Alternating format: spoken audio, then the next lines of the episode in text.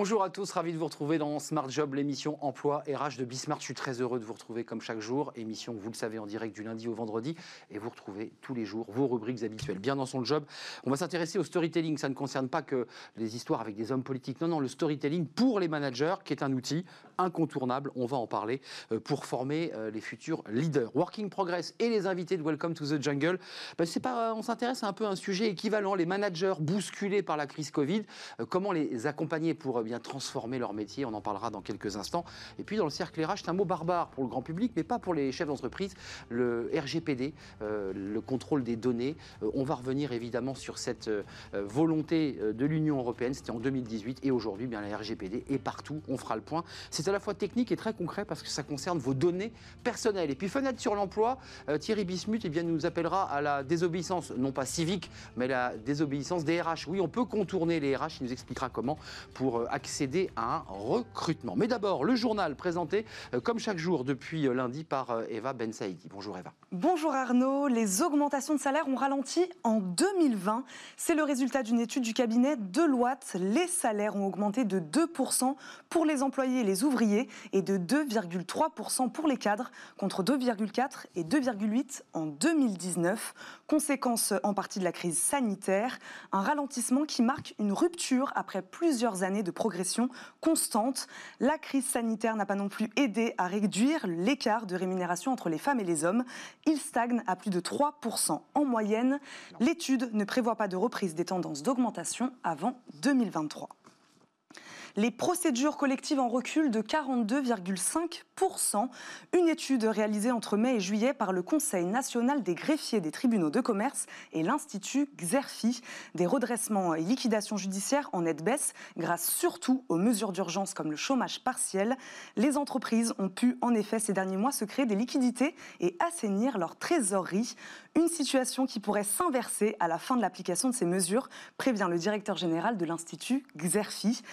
Créations d'entreprises ont, elles, connu une hausse aussi de plus de 10% entre juin et juillet, selon l'étude.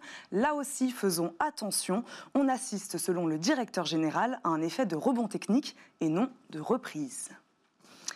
Et enfin, hier, au tribunal judiciaire de Paris s'est tenue la première action de groupe pour discrimination au travail, une affaire qui oppose la CGT à Safran depuis mars 2017. 36 salariés sont pris en exemple par la CGT dans ce dossier. La dimension collective et systémique de la discrimination est avancée par l'accusation. C'est bien la politique globale de l'entreprise Safran qui est discriminante selon le syndicat. C'est aussi la première fois que ce type de dossier passe devant un tribunal judiciaire judiciaire et non par les prud'hommes. Un dossier hors norme et un délibéré le 15 décembre prochain.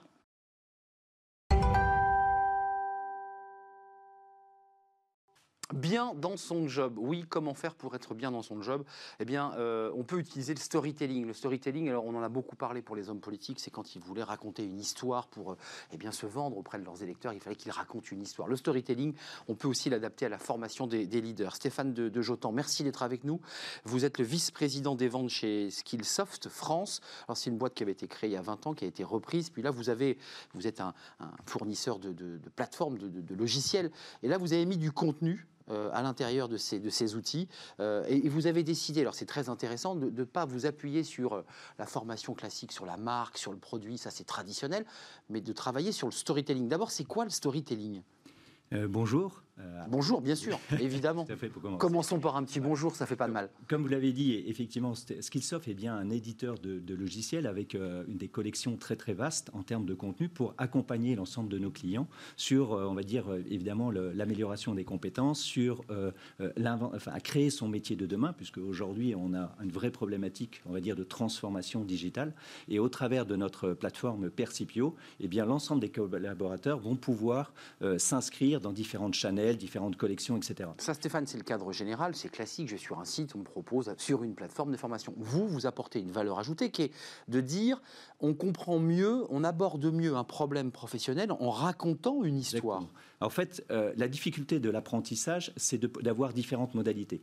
Euh, chaque salarié apprenant individu a finalement une capacité d'apprentissage qui peut être différente, une motivation à un instant T qui est différente. Le storytelling, c'est d'abord la capacité à construire finalement une histoire à partir d'une trame narrative et donc finalement de coller euh, à, l'attention puisque l'objectif premier c'est l'engagement de nos apprenants. Hmm. Avoir une plateforme sur laquelle il n'y a personne, façon de parler, eh bien effectivement c'est important à la fois pour l'entreprise avec qui nous travaillons de pouvoir engager ses collaborateurs et là aujourd'hui on parle de storytelling et donc des managers d'avoir des moyens euh, pour euh, motiver ces équipes et donc euh, faire progresser leurs compétences. Alors ceux qui nous regardent dans le journalisme, pour ceux qui font des écoles, les profs de, journalisme disent toujours à leurs étudiants, il faut que tu me racontes une histoire. Qu'est-ce que vous leur racontez comme histoire? Qu'est-ce que vous fabriquez comme histoire pour faire avancer le manager, le leader? C'est quoi l'histoire que, que vous fabriquez? Alors l'idée, c'est de former les managers à fabriquer leur histoire. Donc, qu'est-ce que c'est qu'une histoire? À qui elle s'adresse? Donc, il y a une notion euh, d'audience, il y a une notion d'émotion, puisque raconter une histoire, il faut qu'il y ait de l'émotion. Mmh. Donc, une dramaturgie, des rebondissements. Exactement. Peut-être utiliser des mots-clés pour votre audience, pour qu'elle accroche dessus.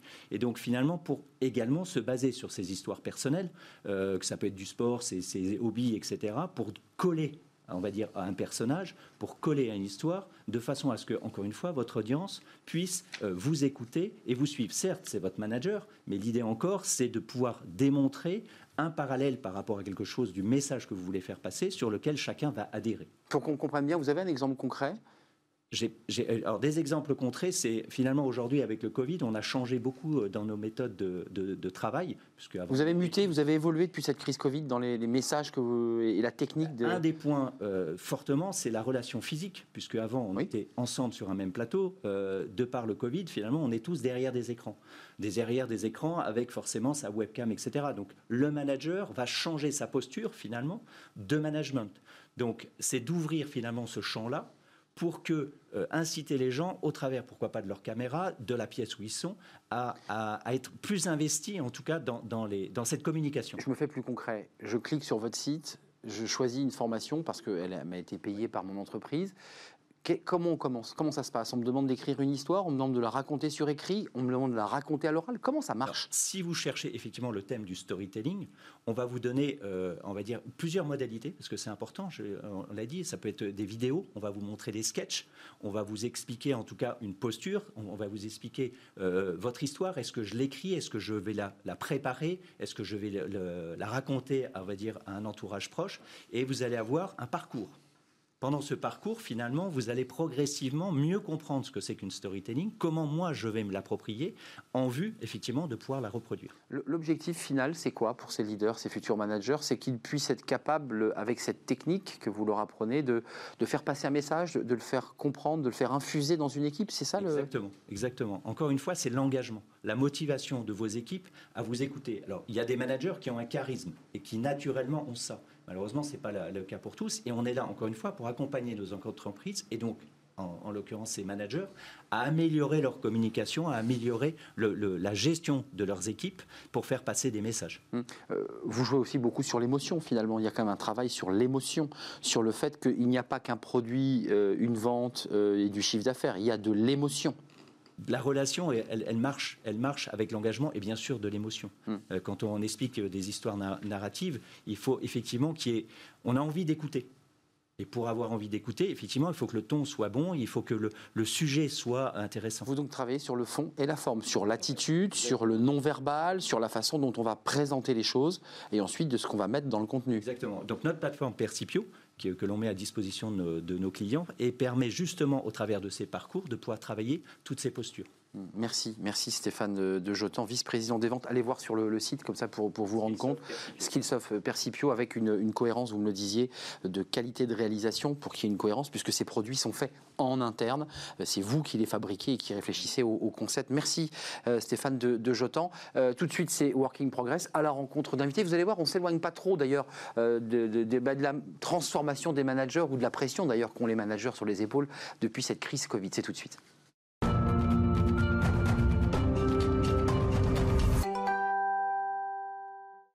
Working Progress avec Mathieu Amaré. Bonjour Mathieu. Bonjour. Euh, rédacteur en chef euh, France chez Welcome to the Jungle. Ce sont vos invités euh, qui vont venir ici sur ce plateau. On va les découvrir.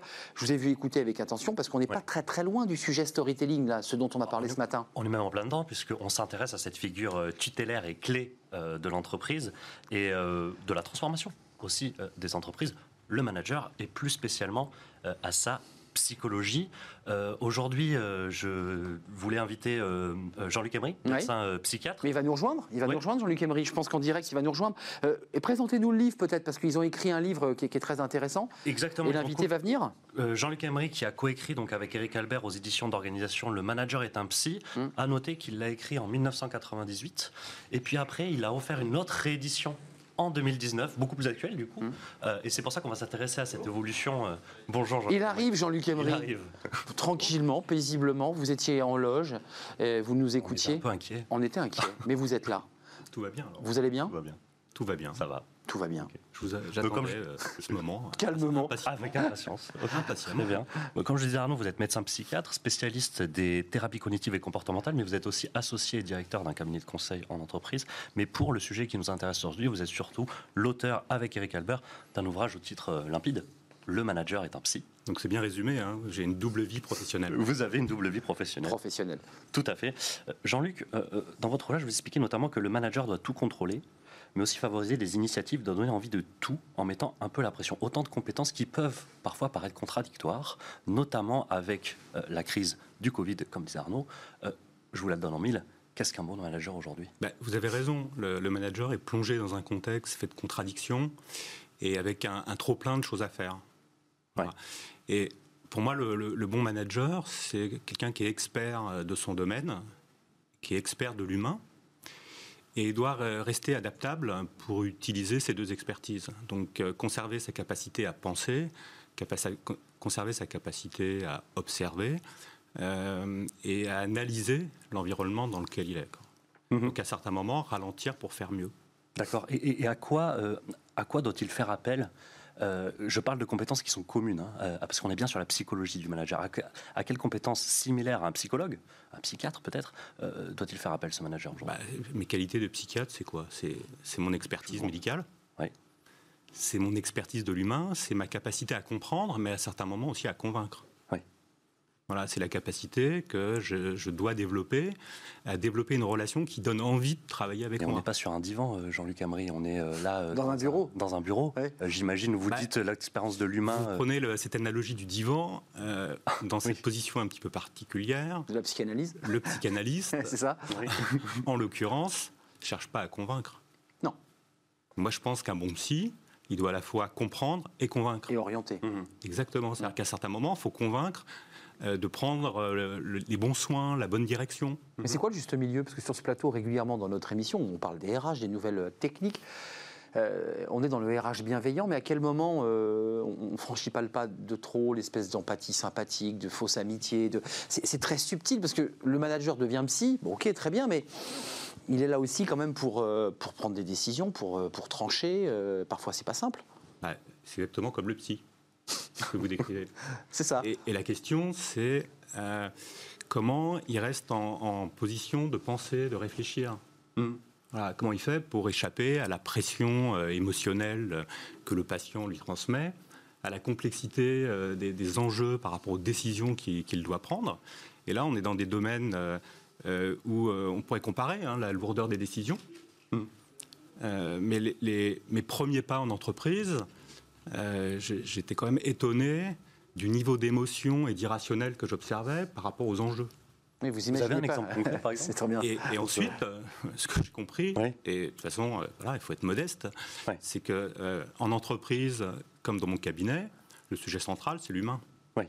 Alors vous, vous parlez beaucoup d'humains, mais euh, euh, il y a une étude intéressante qui est apparue euh, en euh, 2019, l'étude Oracle, qui nous dit que 56% des Français font davantage, feraient davantage confiance à un robot pour les managers qu'à une personne, en tant que manager, pardon, avec une- qu'à une personne en chair euh, et en os. Euh, Alors c'est une question passionnante. hein. Pas, On pourrait- on pas pourrait de dire- subjectivité. Qu'est-ce que ça On nous... pourrait dire Qu'est-ce que ça alors, nous les dit 44% qui préfèrent le manager Oui. au robot, pourquoi? Oui, On non, bien sûr, j'imagine sens. qu'il y a des subtilités dans l'étude, mais ça nous dit quelque chose quand même, c'est la majorité, là. C'est la majorité. ouais. D'accord Mais alors, euh, Il n'y a pas de dans, subjectivité. dans- dans cette enquête, euh, ce qu'on voit bien, euh, c'est qu'il euh, y a un gros ça dépend. Quoi. Oui. Et on pourrait dire, il y a des sujets où on préfère le manager. Et la question qui est derrière ça, c'est quelle est la valeur ajoutée du manager par rapport au robot Exactement. Et on voit bien que par rapport à tout ce qui est l'organisation, on ferait davantage confiance à un robot. Oui. Et puis, euh, dès qu'on est sur le domaine qui est la valeur ajoutée du manager, qui est l'humain, alors euh, on ferait sur les émotions, les euh, sentiments, confiance à son manager. Et là aussi, ça dépend des managers. Ouais. Comment on instille, comment on diffuse une culture de de l'émotion dans une entreprise? Vous dites, voilà, dans votre ouvrage aussi, que l'émotion est tabou ou était tabou, mmh. en tout cas dans le négatif, milieu de l'émotion. l'entreprise. C'est un peu négatif aujourd'hui. Vous, vous qui avez écrit donc euh, une réédition. Euh, il s'intéresse à la question en 1998, puis en 2019 après. Est-ce que vous avez senti une évolution sur euh, ce management de l'émotion? Bah, Il y a 20 ans, c'était quoi la situation? On ne parlait pas de l'émotion mhm. dans l'entreprise. Et maintenant on, maintenant, on en parle sans arrêt. C'est un excès, c'est excessif, ouais. Et on, on parle beaucoup d'intelligence émotionnelle. Oui. Bon, donc, euh, ce qu'il va falloir prendre en compte, c'est l'humain. Et si on veut prendre en compte l'humain, il faut prendre en compte l'émotion. Mhm. Mais il va falloir prendre en compte euh, une autre dimension qui est la capacité à penser en toute conscience. Prendre en compte les émotions, Jean-Luc Emery, ça veut dire aussi euh, les laisser jaillir quand on est manager? Bah, Comment on pourrait faire autrement que laisser jaillir l'émotion? Je, vous écoute, c'est intéressant. Ah, là, là, on est en séance avec vous, là. Si, complètement sur le divan. S'il y a une chose qu'on ne peut pas contrôler, c'est l'émotion. Tout l'enjeu, c'est malgré l'émotion de contrôler son comportement. Hmm. Excusez-moi. Comment j'utilise l'émotion pour réfléchir? Comment j'utilise l'émotion pour réguler mes comportements? Comment j'utilise l'émotion pour réfléchir à mon rôle et m'ajuster de manière un peu plus stratégique aux situations dans lesquelles je suis? Mais c'est compliqué le manager parce que vous nous dites que le manager doit quand même être le psy de ses équipes, c'est-à-dire être à l'écoute, connecté, être en empathie parfois. Mais lui, il est tout seul, le manager, parce qu'il a, il a la pression de la hiérarchie qui lui demande pas grand-chose et qui est pas très psy. Et puis, il a ses équipes qui, évidemment, lui réclament beaucoup parce qu'il faut qu'il soit bienveillant, sympathique, toujours à l'écoute, toujours heureux. Euh, enfin, c'est un boulot difficile, manager, là, au XXIe siècle. tout le propos de la première partie Le manager est un psy. Hein, d'expliquer que le, manager, en 20 ans, il est confronté à un rôle professionnel qui s'est énormément complexifié. Quoi.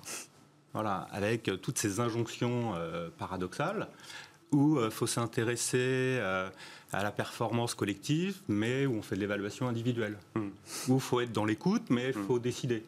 Hmm. Donc, euh, comment on garde sa lucidité Comment on garde son libre arbitre dans toutes ces situations professionnelles? Effectivement, vous avez raison, tout est fait pour plonger le manager euh, dans un, comportement où euh, il va être tout le temps en réaction par rapport aux situations et où il perd sa, valeur ajoutée s'il n'est pas capable euh, de, à, un certain moment d'appuyer sur pause, de réfléchir dans la, à la situation dans laquelle il est, de pouvoir quand même comprendre quel est son rôle dans cette situation et d'agir en fonction de son rôle et pas en fonction de ce qu'il ressent. Et ça, c'est la grande analogie mmh. avec le psy. Ce qu'on apprend quand on est psy, c'est identifier ce qu'on ressent mmh. et à l'utiliser non pas pour agir en fonction de ce qu'on ressent, mhm. mais se poser la question de quel est notre rôle dans cette situation. Donc se, détacher en quelque sorte. Donc ce qu'on développe, et ce que les, les managers peuvent développer, c'est la capacité à observer ce qu'ils font, à mesurer les écarts entre ce qu'ils font et leur rôle, mhm. et à réguler leur mhm. comportement. Alors comme si ça se Mais ils ne vont pas, contrôler leurs émotions. Ça, c'est un contresens absolu pour moi. Comme si ça ne suffisait pas, Jean-Luc Emery, avec mm. toutes les propriétés qui incombent aux managers aujourd'hui, il y a eu cette euh, crise On lui demande tout, sanitaire, dur. le télétravail, où il faut manager sans se voir. Est-ce que ça change quelque chose quand on doit contrôler euh, des émotions et faire appel à Alors, bon, je pourrais répondre à votre question en disant oui. Maintenant, on va essayer de réfléchir. Qu'est-ce que ça change? Euh, Qu'est-ce que ça change? Je, vois déjà que le, télétravail, ça a été un révélateur du management. Hmm. Ah, il, y a, des équipes qui ont continué à fonctionner avec leur manager de, manière très performante. Hmm. Et puis d'autres, euh, d'un seul coup, euh, le, manager est devenu plus tendu, euh, plus difficile à supporter. Hmm. en perte de contrôle, en perte de contrôle, moins cool. oui, c'est ça. Plus de pression, on le sent. Voilà, parce que c'est comme si ça lui avait enlevé quelque chose le ah fait d'être en télétravail. Alors qu'est-ce que ça lui a enlevé? Management à la papa, c'est-à-dire euh, contrôle permanent, euh, en tout cas, ça présentiel. Lui ça lui a enlevé la proximité. Ah oui.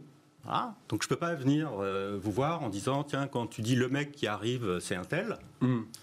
euh, et puis que vous réagissiez, euh, je vais être obligé de vous envoyer un SMS ou un mail. Hmm. Et là, ça filtre. Vous n'êtes pas obligé de me répondre. Alors que si je suis à côté de vous, il n'y a pas de choix. Je vous regarde dans les yeux, je suis votre responsable hiérarchique. vous avez le pouvoir d'obtenir la réponse immédiate. Hmm et puis, il y, a des managers qui, qui, instaurent une relation différente avec leurs collaborateurs, où les collaborateurs ont l'habitude de venir vers eux, quoi, pour leur remonter de l'information, pour venir réfléchir avec eux. Hmm. Et ça, ça n'a rien changé dans la crise. Hmm. Leurs managers, Ils le font autant. qui étaient moins occupés à se déplacer, qui étaient dans, dans, dans moins d'activités à l'extérieur, étaient beaucoup plus disponibles. Bien sûr. Et euh, ils ont continué à fonctionner comme ils fonctionnaient. Donc euh, ils avaient instauré une relation qui favorise un télétravail efficace. Si vous voulez en savoir plus, évidemment, prolonger cet euh, échange passionnant qu'on vient d'avoir avec, euh, avec Mathieu. Toutes les questions étaient passionnantes, je vous remercie. Mais écoutez, c'est très bien. Ça, c'est une excellente nouvelle, de très bonnes questions, mais d'excellentes réponses. Le manager est un psy, coécrit avec Eric Albert. c'est une réédition, on l'a dit, aux éditions Erol. Réédition, ça veut dire que. a été réécrit. Voilà, votre livre avait très bien marché et qu'évidemment, vous l'avez, comme on dit, enrichi, réécrit entièrement à l'aune de vos expériences. Et entièrement différent. Et vous pourrez même réécrire une autre version en 2021. Oui, je pense qu'il y a beaucoup. plus vite Beaucoup euh, d'observations à, tirer. Merci, merci docteur, merci d'être venu sur le, plateau. Tout de suite, c'est travailler demain. On reste avec Mathieu Emery. Un autre invité, vous allez voir, on prolonge euh, les propos euh, de Jean-Luc Emery. C'est tout de suite.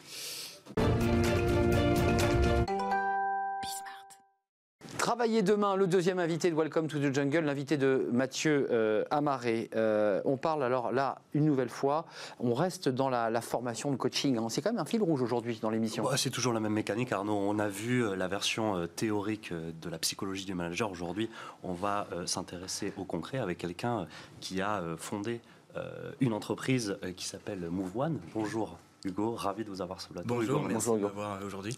Hugo Manoukian, vous êtes CEO de MoveOne, donc une solution digitale euh, dédiée aux managers pour euh, développer euh, leur potentiel. Alors là, on, est un, on va un peu plus au-delà de la psychologie, on s'intéresse à toutes les propriétés qui composent un bon manager.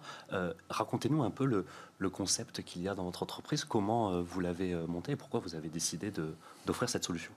Avec plaisir. Euh, c'est vrai que c'est, on vient de fêter nos 5 ans, donc on commence à avoir un certain recul. Bon anniversaire. Merci. On commence à avoir un certain recul sur euh, euh, la solution qu'on a montée. Alors déjà, rapidement, l'historique.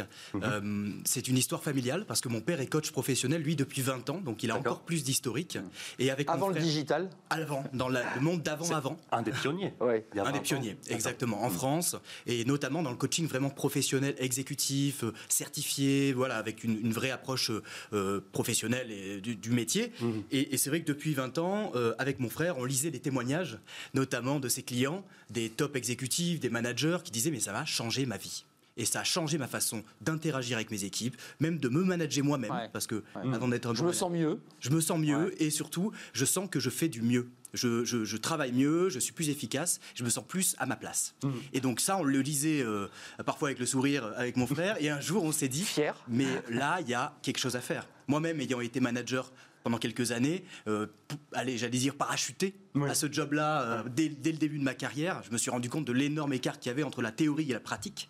Et là, je me suis dit, le coaching professionnel doit euh, se, démocratiser. Les gens, les managers doivent avoir accès à cette pratique-là qui est très opérationnelle, mmh. qui en effet prend, comme l'invité précédent, prend des, des, des, des initiatives de la psychologie, certaines, mais mhm. aussi beaucoup de la mise en pratique, mise en action. On regarde pas derrière, on regarde devant et euh, mhm. on fait, on compose avec notre. Comme pour les sportifs de haut niveau, il y a un petit côté comme ça préparation mentale, euh, visualisation, hmm. euh, travail aussi sur le concret. Voilà, j'ai du mal à, savoir gérer un conflit. Hmm. Concrètement, il y a des outils, il y a des hmm. techniques. Demain, tu, le fais, tu le mets en pratique. Et moi, j'aimais beaucoup cette approche pragmatique, là où la formation nous a tendance encore à nous bourrer le crâne, j'allais dire, ah parfois, oui, de beaucoup de concepts, mais qu'on retient, dont on retient. et qu'on n'arrive pas forcément à appliquer. Euh. parce que vous dire, voilà, la méthode ABC pour gérer un conflit, après, il faut le gérer dans les tripes. Et il faut arriver à, voilà, en tant que manager, poser sa conviction là-dessus. Donc on comprend bien, vous entourez de coachs professionnels, vous en avez une centaine, c'est ça Ou plus d'une centaine même 222. 222. D'ailleurs, vous êtes présent dans plusieurs pays, je crois. on est présent. 24 pays différents, c'est ça On est présent dans, 24 langues. Voilà, dans 28 langues aujourd'hui. Euh, nos coachs sont présents dans une quarantaine de pays. Donc on a développé, pour, pour finir là-dessus, on a développé une solution digitale de coaching oui. qui vise à libérer le potentiel des managers, mais même le potentiel humain. Pourquoi? Parce que les entreprises sont confrontées à énormément de transformations. Et euh, les transformations, elles peuvent être digitales, elles peuvent être euh, d'organisation, de télétravail, et ainsi de suite. Mais l'humain, c'est toujours le plus compliqué. Bien sûr. Et, c'est toujours le plus compliqué à accompagner. Euh, bien sûr, facile d'acheter un. Machine complexe, l'humain. Machine, même, oui.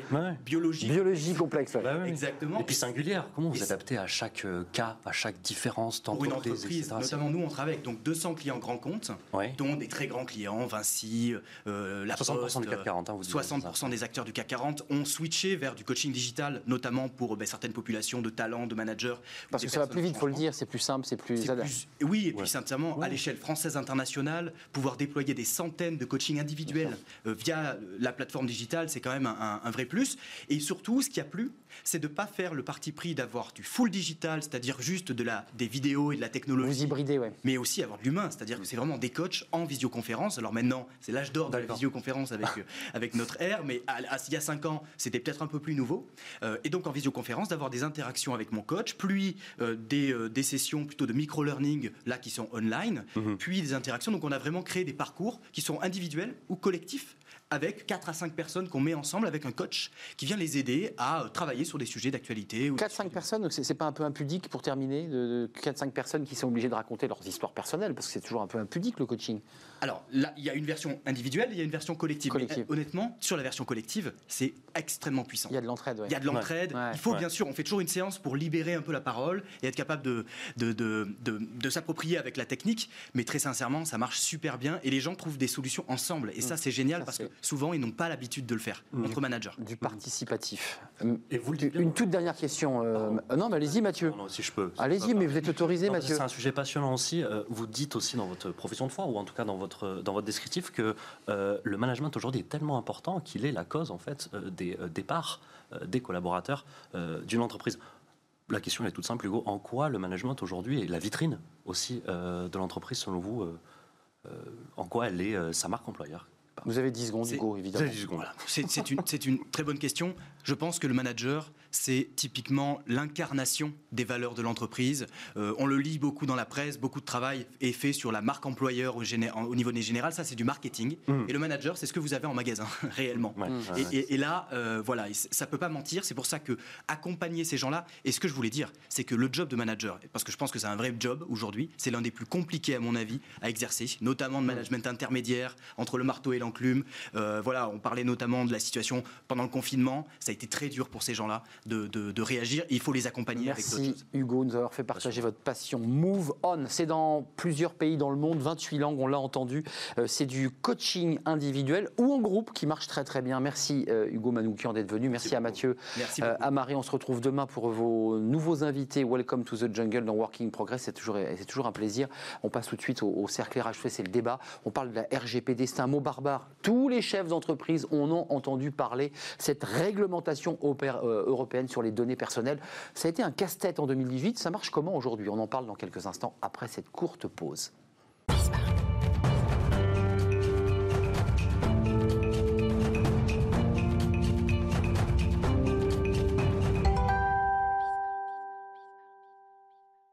Retour dans Smart Job avec le cercle RH. Vous connaissez notre rendez-vous. C'est le débat quotidien de Smart Job. On s'intéresse euh, alors au RGPD. Il faut faire attention. On ne dit pas la RGPD, mais le RGPD, euh, qui est euh, le règlement général sur la protection des données personnelles. Ça, c'est l'emballage. c'est les Européens, c'est l'Union européenne qui, en 2016, a dit qu'il faut inventer quelque chose qui protège vos données. Ça a été mis en place en 2018. Et puis, depuis, bah, tous les chefs d'entreprise, et, et nous d'ailleurs, puisqu'on doit cliquer sur acceptez-vous OK quand on va sur un site, c'est le RGPD on ne le sait pas. Et puis les chefs d'entreprise eh ont dû s'adapter, euh, qu'elles soient petites, grandes entreprises, mais aussi les sous-traitants. Elles peuvent être à l'étranger, elles doivent se plier à ces règles euh, du RGPD. On va en parler avec des experts parce qu'on va essayer d'y comprendre un peu quelque chose. On va rentrer dans la, machine.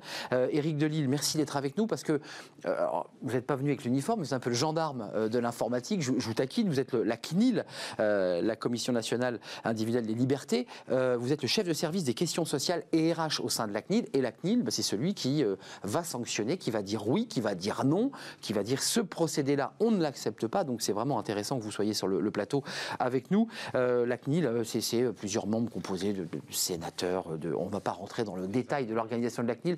Mathieu Penet, merci de revenir parce que vous êtes déjà venu, je crois, à cette place même d'ailleurs, fondateur de, de Yago. Bonjour. bonjour. alors vous, évidemment, vous êtes parti de l'idée que quand bah, des, des, CV ont mal été gérés, bah, ça fait des candidats, bah, ça fait des citoyens très mécontents qui balancent des saloperies sur Internet, la boîte est salie. Puis vous allez plus loin parce que vous avez là, vous lancez une bibliothèque. On va revenir évidemment sur les données. Euh, une bibliothèque virtuelle destinée aux managers pour comprendre l'impact d'une mauvaise candidature. Et là, ben, vous êtes obligé de stocker de la donnée et en permanence de frapper à la porte de la CNIL pour dire toc toc toc, bonjour la CNIL, on a le droit, on n'a pas le droit, on va en parler avec vous. Et puis il y a des débats de droit. Frédéric euh, Sardin, vous êtes euh, évidemment, j'imagine, très sollicité. avocat à la Cour, docteur en droit associé Polypé Tech et Data, donc vous, vous êtes la tête dans la machine, au sein du cabinet Jantet. D'abord la CNIL, parce que vous êtes l'institution, je dirais, qui contrôlait, surveillait, même sanctionner, puisque j'ai vu qu'il y avait des sanctions possibles, je ne sais pas si vous les appliquez. le règlement général des protections, sur les protections des données personnelles, quand on se penche sur le sujet, on se dit mais pourquoi avoir lancé cet énorme Barnum gigantesque? C'est une montagne. pourquoi l'avoir décidé? Il y avait vraiment danger en 2016 pour les données personnelles des citoyens? Pourquoi on a fait ça? Alors il y avait un besoin en 2016, mais euh, il faut bien savoir qu'en 1978, on avait déjà une loi qui était très proche du RGPD. Donc finalement, la montagne n'est pas si énorme à franchir. Et on l'avait déjà franchi euh, plutôt brillamment parce que le règlement est quasiment une copie conforme de la loi qui existait depuis 1978. Donc il y avait en effet un besoin et on se rend bien compte que le RGPD est venu en fait euh, un peu adapter cette loi et, la rendre beaucoup plus euh, moins administrative peut-être si je peux le dire. C'est plus mettre la responsabilité sur les entreprises. Éric Delisle, juste d'un mot pour qu'on comprenne dans le début de notre débat parce qu'on rentrera dans des cas précis, concrets, juridiques, des entreprises qui, bah, ont des refus. C'était quoi la philosophie et c'est quoi la philosophie de ce règlement? C'est la protection des données des citoyens? Exactement. C'est avant tout mettre l'individu dont on traite les données au cœur de sa protection. Donc le rendre beaucoup plus informé de ce qui est fait sur ces données. C'est quand même plutôt, euh, plutôt bien. Et également donner plus de, euh, de responsabilité tout en leur donnant un peu plus de liberté aux entreprises et aux organismes qui traitent de la donnée. En leur disant vous êtes adulte, vous êtes plus responsable. Alors évidemment, on y viendra certainement avec les, sanctions, mais euh, voilà, avec une espèce de, ligne directrice, comment est-ce qu'il faut faire pour traiter les données? Pour accrocher ce sujet dans l'actualité, parce que finalement, le, RGPD, c'est un peu évanescent. Après tout, on ne sait plus trop ce que c'est, à part cliquer sur OK quand on va sur un site internet. Nous, citoyens, ça nous échappe. J'ai vu quand même que dans une entreprise, la, CNIL avait dit non euh, au pointage avec caméra qui faisait qu'on photographiait le salarié à son entrée. Euh, ça, vous avez dit non parce que quoi? Ça mettait en jeu les la, vie personnelle, l'image de la personne? Exactement. En fait, tout est une question de balance dans le RGPD. C'est pas si compliqué que ça. Ça paraît très technique et ça peut l'être, mais en quelque sorte, c'est un peu une balance des intérêts l'intérêt entre euh, l'intérêt de l'entreprise d'avoir un pointage, en tout cas d'avoir un contrôle des horaires Des horaires, ouais. Et en même temps, quels sont les impacts pour l'individu et l'individu, là, c'était être pris en photo euh, après huit fois dans la journée, à chaque fois que vous pointiez. On entre, on sort le midi, le soir. Est-ce que le, le, jeu en vaut la chandelle, tout simplement Ça servait à quoi D'ailleurs, on se demande bien pourquoi on photographie le salarié. Il suffit de mettre son badge et voir qu'on est passé à l'heure, non Oui, l'argument était d'éviter euh, la fraude, de se passer le badge. Ah, le passage du badge, oui, c'est ça. Je suis en retard, tiens, passe-moi son. Exactement. D'accord. Euh, Mathieu Penet, vous êtes une entreprise, vous gérez ces candidatures qui ont été manquées, en fait, vous les, vous les traitez, parce que l'entreprise ne peut pas les traiter. Vous accumulez euh, je ne parle même pas de votre bibliothèque virtuelle, parce que là, mhm. j'imagine que vous avez déjà ouvert un dossier à la CNIL, mais euh, vous avez des quantités de données. Euh, ça a dû être un casse-tête d'appliquer ce règlement? Mm. En fait, au début, oui. Ah. Parce que la perception que ont tous les services juridiques et les délégués à la protection des données chez nos différents clients était à chaque fois différente. Et du coup, il y a plein d'interprétations qui se faisaient et c'était des mots de tête pas possibles. Donc on a dû euh, structurer énormément notre, euh, posture et notre positionnement, et c'est d'ailleurs dans ce cadre-là qu'on a rencontré la CNIL. Euh, pour avoir une explication Expliquez-moi quoi. J'ai droit à quoi? On a le droit de faire quoi? En fait, ce qu'on a compris, c'est ce qu'on lit partout. Qu'on essaye d'expliquer au maximum à nos clients, historiquement, c'était fait plutôt pour une approche très marketing. Ne pas faire n'importe quoi des données des individus pour euh, les profiler, pour euh, les revendre à bah, d'autres. bien sûr. Et, euh, ce qui se pratique d'ailleurs. Hein, enfin, je, que l'individu, voilà. C'est ce, ce, qui se pratique. Ce qui se fait toujours. Voilà. Ce que juste que l'individu ne soit pas conscient ou au courant de ce qu'on allait faire effectivement de ces données et de cadrer le dans quel contexte on avait le droit de réutiliser les données des candidats, enfin des candidats, des consommateurs historiquement. Et en fait, il y a eu un stress, euh, ça s'est d'abord déployé plutôt dans la relation avec des consommateurs. Et, là, vous l'avez fait évoluer, vous Voilà, le, fait de le faire évoluer dans la relation avec les candidats, et avec les gens qui sont en contact de l'entreprise pour venir y postuler au sens large, hein, toute la cooptation et tous ces, tous ces leviers-là, euh, c'était un peu une zone d'ombre. Vous en faites quoi de ces données? Pendant 5 ans, vous les avez dans un disque dur Vous, vous, vous les... Je, non, je, n'importe quoi. Euh, nous limite à 2 ans. À 2 ans, non, mais je, je, fais exprès pour voir, je vous challenge un peu, pour voir si vous êtes dans les clous. Et en fait, non, mais une fois qu'on a pris cette posture et qu'on a compris que finalement, quand un candidat postulait dans une entreprise, c'était pour avoir une relation euh, de recrutement donc lié uniquement au fait de postuler dans l'entreprise. Et que finalement, on n'avait pas le droit d'aller proposer, je sais pas, 5% euh, de réduction sur un des achats, je m'appelle euh, Cdiscount par exemple, je n'ai pas le droit d'aller proposer 5% de réduction à tous les candidats qui ont postulé chez moi. Hmm. Ce n'est pas la relation pour laquelle ils sont Parce que vous franchissez la barrière, vous faites du commercial alors qu'à l'origine c'était une relation de recrutement. Exactement. Même si l'idée a pu pourrait être, pourrait être intéressante, absolument. Mais il y a un truc où, euh, mais il y a un point de le candidat a sollicité l'entreprise pour avoir une relation de, de candidat à employeur. On reste sur ce couloir-là. Sur ce pourquoi il a initié une relation. Pour ne pas détourner ses données personnelles à des fins commerciales et effectivement en faire une utilisation commerciale, même si vous le vivez assez régulièrement, le profilage existe. Hein. vous allez voir une paire de baskets, euh, vous ne l'achetez pas, puis en fait pendant 15 jours, vous avez la même paire de baskets et ses dérivés qui viennent sur votre page. C'est d'ailleurs assez fatigant. Je, me tourne vers la CNIL, elle est là. On, fait quoi contre ça? Et je vous donne la parole. Alors en ce moment, il y a justement toute une réflexion autour de ce sujet des cookies.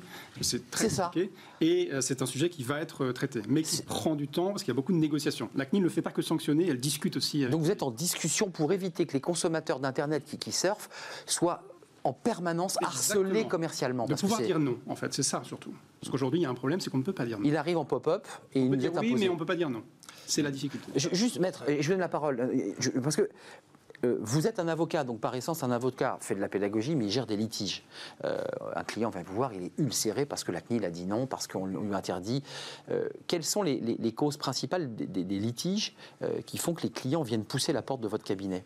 Alors, on fait effectivement des litiges, on fait aussi beaucoup de conseils en amont. Oui, je l'ai dit, il y a de la pédagogie. Hein, de, faire en sorte que, justement le litige ne survienne pas. Euh, quand le litige survient, c'est souvent périodique, ça dépend aussi euh, des, contrôles qui sont initiés par la CNIL et, qui tournent euh, d'un semestre ou d'une année à l'autre. récemment, on a eu beaucoup de problèmes de sécurisation des données.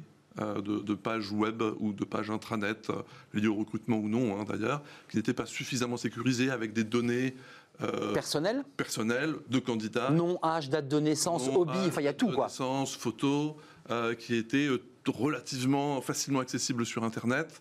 Piratable, pour le dire Piratable. Euh, et une petite plainte euh, arrive sur le bureau de la CNIL. La CNIL euh, fait une petite descente et on a. Un... Maître, comment on sait que ma page web est piratable? Moi, je ne le sais pas. Enfin, je veux dire, que, qui, qui, va décider que c'est piratable ou pas? Enfin, C'est une des grandes innovations du RGPD par rapport au texte précédent. C'est qu'on est passé d'un système de déclaration préalable. Quand je voulais faire un traitement de données, je devais remplir un petit fichier et dire à la CNIL bonjour, je fais ça. Maintenant, c'est terminé les entreprises, elles sont ce qu'on appelle accountable, elles sont autoresponsables en permanence. On l'entendait, responsabilisation des entreprises. Exactement. Et donc vous devez faire en sorte de documenter votre conformité. Au fil de l'eau Au fil de l'eau, en permanence, en prouvant que vos contrats soient à jour, que votre politique de confidentialité est à jour, et précisément que toute votre politique et vos process de sécurité sont également à jour et aux normes. Juste d'un mot, parce que c'est un sujet, on, fait une émission emploi, vous le savez, recrutement, mais ça a créé de l'emploi, parce que j'ai vu qu'il y avait quand même beaucoup, beaucoup d'ingénieurs qui, étaient rentrés dans les entreprises bah, pour gérer les données. Euh, il y a toute une logistique qui s'est créée autour de ce RGPD. Il y a eu des créations d'emplois. Oui, notamment au sein des, alors soit des profils qui sont ingénieurs, soit des profils juristes. Juristes, bien sûr. Soit des profils qui sont un peu, euh, euh, ce qu'on appelle les DPO, qui sont un peu le mouton à cinq pattes. Oui, j'ai vu les fameux DPO. Qui cumulent à peu près toutes les fonctions. Vous avez un DPO, vous euh, Vous avez un DPO ouais, On est 14, mais en fait, euh, j'ai tellement une obligation d'avoir bah un interlocuteur euh, au sein de l'entreprise que. Donc, attendez, pour qu'on soit précis, chez, chez, Yago, vous, avez la crainte que de, faire l'erreur. C'est-à-dire que tout d'un coup, la CNIL vous, vous attrape et on vous dit, bah, attendez, vous n'aviez pas le droit de faire ça. Donc votre DPO, il y a pour vous dire, là, c'est bon, vous êtes dans les clous. Là, tu, là, tu n'as pas le droit. on est aussi sur euh, euh, l'application du RGPD, euh, enfin, du, règlement global, dans le milieu du recrutement. C'était complètement obscur. Totalement. C'est vous qui défrichez en quelque sorte. Un peu. Bah c'est pour ça que, d'ailleurs, c'est. Faites jurisprudence chez Yago. Euh, vous présentez tout à l'heure la CNIL comme étant des gendarmes. Euh, ils ont été extrêmement bienveillants avec la démarche qu'on a pu avoir de vouloir essayer de creuser pour pouvoir aller porter la bonne parole aussi à notre niveau au, sein des, des, directions du recrutement. Hum. Et il y a, enfin, c'est un vrai truc de juste euh, se positionner dans ne pas faire n'importe quoi avec les données des gens et on duplique ça dans la relation avec les Ça, c'est votre éthique, Mathieu. Non, parce que quand vous dites ça, il y a une forme d'éthique. C'est au-delà de l'aspect technique, purement euh, euh, technique et informatique, il y a une éthique. On ne fait pas n'importe quoi avec les données. C'est ça la philosophie. Du RGPD, c'est ça. C'est ça la philosophie du, RGPD. Euh, mais les, chefs d'entreprise, certains se, grattent la tête parce que certains disent qu'il faut aller plus loin, il faut faire du, profilage avec les visages. Il y, a, pas mal de choses qui, se font aux États-Unis, qui arrivent ici en France. Sur ces questions-là, vous, vous y êtes opposé alors ça dépend quelle question. On affine, on affine, dire le profil commercial pour que ben, l'entreprise puisse proposer le meilleur produit euh, à l'individu. On n'en est pas là. Non, si l'individu il consent et qu'il sait exactement ce qui va être fait sur lui, alors il n'y a pas de difficulté. C'est ce que le RGPD demande, de la transparence, et ensuite que la personne concernée puisse dire oui ou non, mais qu'elle sache ce à quoi elle dit oui. Et le problème, c'est que pas mal de technologies ne le disent pas, parce que ça risque de faire peur, ça risque euh, d'aller peut-être trop loin, et on sait, on sait très bien que le consommateur ou le client dirait non. Et c'est ça la difficulté. Le RGPD demande à ce que ce soit transparent. Alors mettons les pieds dans le plat. On l'évoquait tout à l'heure, il y a les cookies hein, qui vous arrivent, qui sont souvent des produits, des marques. Je parlais de chaussures, ça peut être des vêtements, ça peut être n'importe quoi, une tronçonneuse ou un, bateau à moteur. Euh, il y a quand même la revente des données. Euh, mm. On sait qu'aujourd'hui, quand vous donnez un numéro de téléphone et des données personnelles à un magasin qui vous demande une carte de fidélité, on a une fois sur deux le sentiment que ce fichier va être revendu et va circuler et vous vous retrouvez avec des appels téléphoniques parfois complètement dingues. Réel ça? Ça, malheureusement, ce sont des cas réels, mais ce sont des cas qui sont illicites. Illicites, mais ils existent. Ah, ils existent, mais sinon on n'aurait plus de travail. ce serait génial. Et que, on ne parlerait même pas du RGPD si tout le monde. Votre boulot, c'est aussi d'alerter, je ne sais pas quelle marque, X, euh, chez qui j'ai pris ma carte de fidélité, mais, mais en même temps, on revend en sous-main euh, ce fichier qui vaut de l'argent. Parce qu'il circule beaucoup d'argent avec ces fichiers quand même. Ces données, ça vaut de l'argent ça vaut beaucoup d'argent aujourd'hui. Et c'est pour ça aussi qu'il faut. Euh, alors la CNIL peut en effet mettre les pieds dans le plat, mais lorsqu'elle met les pieds dans le plat, c'est aussi tout un écosystème économique qu'elle va chambouler. Donc c'est pour ça qu'on a tout un rôle d'accompagnement que l'on a très à cœur. On n'est pas qu'un gendarme, non, mais très important. Euh, on a vraiment toute une. J'ai fait très mainstream comme lancement. Bien sûr. Mais vous faites de la pédagogie, bien entendu. Beaucoup, beaucoup, pour discuter, pour comprendre pourquoi, quels sont les besoins, est-ce qu'il n'y a pas d'autres moyens d'y arriver. Hmm. Voilà, donc ça c'est. Mais il y a des clients qui viennent vous voir et qui vous disent moi j'ai une technologie euh, qui marcherait très bien en France. Moi, la CNIL m'interdit de le faire. Je veux, la, je veux la faire avancer. Comment ça se passe dans la relation que vous avez avec vos clients? Parce qu'il y a, je vous dis, il y a le profilage, il y a évidemment le, la biométrie, il y a toutes ces questions qui sont posées à la CNIL. Euh, sur lesquelles, euh, bon là, ça bouge pas. Et peut-être que c'est bien d'ailleurs, j'en sais rien, mais qu'est-ce que vous en pensez? On a souvent des, clients qui viennent avec des projets très innovants, euh, et nous, notre rôle, c'est de les conseiller dans les limites de la loi et de l'acceptable à aller pousser les curseurs au maximum. C'est quoi innovant? C'est quoi les projets innovants que vous avez sur votre bureau où vous dites, je peux vous dire que la CNIL, ça passera pas? On a beaucoup de choses qui peuvent être liées euh, parfois au big data. Euh, et quand on fait une interprétation un peu stricte des textes, euh, a priori, on se dit, oulala, ça c'est compliqué.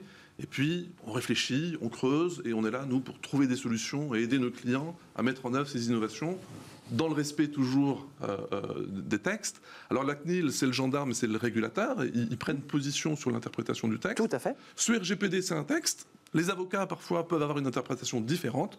C'est un texte qui s'interprète. C'est la PJ le Conseil d'État, en fait, la CNIL, en même temps. Il peut y avoir des, points de vue différents. Et le but, pour nous, euh, avocats, c'est effectivement d'accompagner nos clients dans leurs innovations et de trouver des solutions à leurs projets même si parfois. Donc vous passez votre vie à la CNIL alors Non, mais. Toc, toc, toc, bonjour, euh, j'ai ce dossier, qu'est-ce que vous en pensez? Nous sommes en tout cas très vigilants aux avis, aux recommandations euh, que la CNIL peut émettre. Il nous arrive très fréquemment d'échanger avec les services de la CNIL pour connaître leur position et se dire bah, là, nous, on interprète euh, cette disposition de cette façon, c'est peut-être un peu agressif. On s'est entretenu avec nos amis de la CNIL, eux sont un peu plus réservés là-dessus. On va essayer de pousser une solution peut-être intermédiaire qui pourrait passer en cas de contrôle. Il y a quelque chose comme ça. Éric Delille, dans les sujets un peu, un peu touchy, comme on dit, qui il y a les GAFA.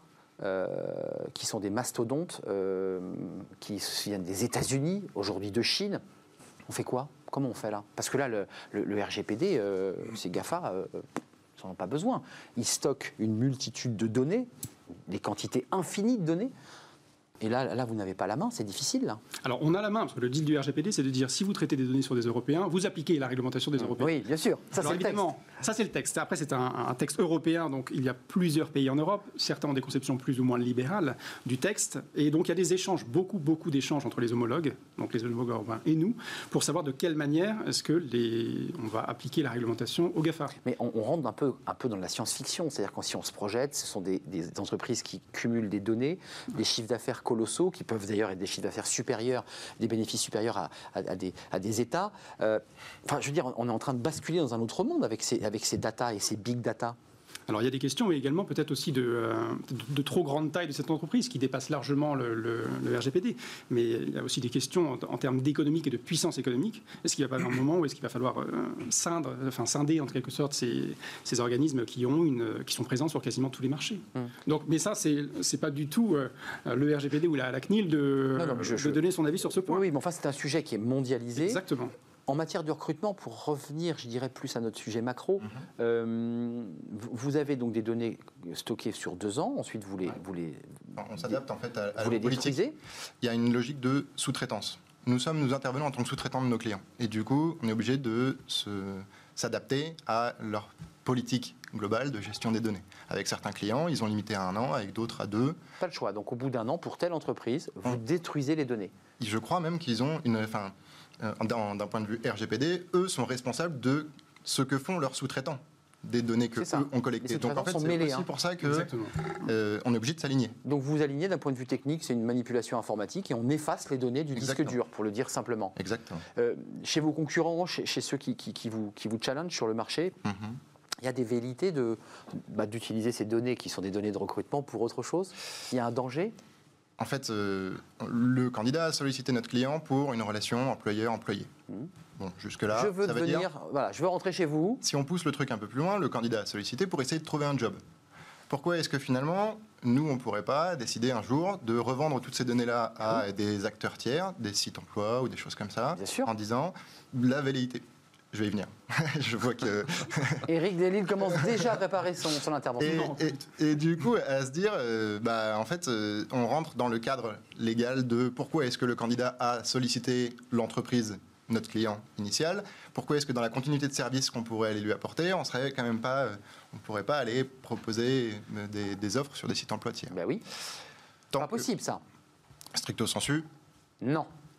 Non pas possible. Il faut que la personne, en tout cas, soit parfaitement informée et qu'elle puisse avoir la liberté de dire oui ou non. Ce qui compte, vous avez hésité, certains. Non, non, non, je sais. Non, non, personne ne le fait. Mais ce qui compte, c'est si le candidat il est parfaitement au courant de qu'est-ce qui va lui être proposé, à quelle sauce il va être mangé et qu'est-ce que va devenir son CV, on a le droit. c'est et en plus, Yagou qui dit attention, vous pouvez être ventilé sur région de job ou je ne sais quoi. C'est une offre qu'on pourrait, qu'on pourrait commencer à réfléchir. Et tout en sachant que ce qu'on a appris au fur et à mesure des échanges avec la CNIL, c'est que en fait, on n'est pas obligé de faire cocher une case au candidat comme on est dans une relation où il a sollicité le service.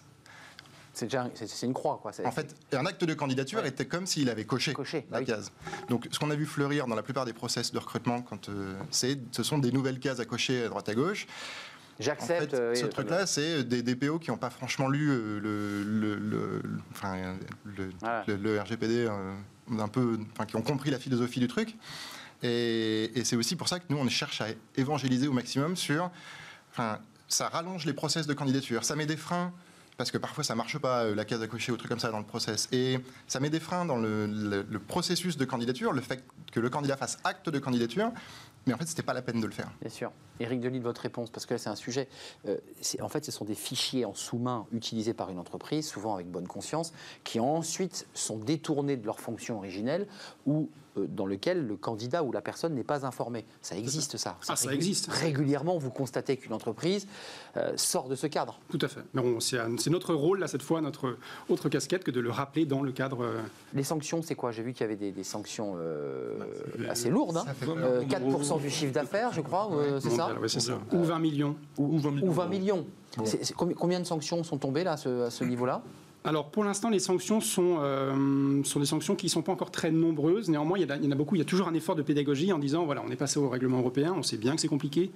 Vous parliez de la lecture du RGPD. Exactement. Il faut être un petit peu pédagogue. Ça va tomber. C'est pas du Chateaubriand le, le, RGPD. Donc à lire, il n'est pas forcément très compréhensible. Exactement. Il vaut mieux éviter. C'est pour ça qu'on fait preuve de pédagogie. Et euh, à terme, plus on va aller, plus on aura fait de la pédagogie, moins il y aura aussi d'excuses pour ne pas avoir compris ce que l'on exprimait. Maître, euh, votre boulot, c'est d'éviter que la sanction tombe. Oui, c'est d'éviter que la sanction tombe euh, ou, euh, à minima, de réduire la sanction. C'est aussi souvent quelque chose qu'on observe. Le, rapporteur de la CNIL fait un rapport, euh, propose des sanctions, et, si le cas est difficilement défendable, un bon résultat, c'est déjà d'obtenir une réduction substantielle du, montant des sanctions financières. C'est ça, c'est donc une négociation de gré à gré pour euh, expliquer la bonne foi du client. Oui, alors c'est plus une forme d'audience plutôt qu'une négociation de gré à gré, mais, il faut euh, convaincre la commission de la CNIL que euh, vous en avez vu des clients une, sanction aussi forte. Vous en avez eu des clients avant de nous quitter qui justement sont sortis, ont détourné finalement la, fonction première de leur, de leur data pour en faire une utilisation commerciale, pour le dire simplement euh, Alors pas à ma connaissance. J'ai des clients qui se sont retrouvés devant la CNIL pour d'autres sujets, mais pas pour euh, détournement de données ou de finalité de traitement initial. Merci à vous trois d'être venus. Le RGPD, alors n'allez pas jeter un œil sur le RGPD, à moins que vous ayez vraiment envie de passer une nuit blanche à essayer de comprendre. En tout cas, c'était intéressant de vous avoir sur ce plateau. Ça concerne tout le monde, vous, consommateurs, citoyens, mais aussi vous, chefs d'entreprise, entrepreneurs. Vous êtes forcément soumis à, ce règlement. Éric Delille, chef de service des questions sociales euh, et RH, on ne va pas parler de RH, mais vous reviendrez nous parler des RH à la CNIL.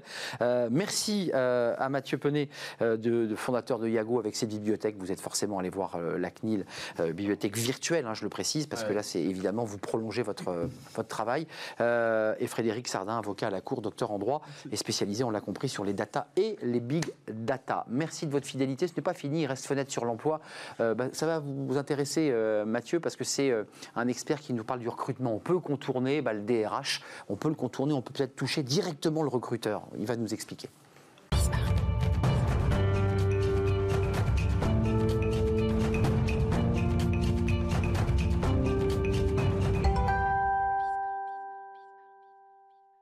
Thierry Bismuth, vous êtes euh, évidemment euh, expert, euh, on, vous connaît sur ce plateau, vous êtes recruteur.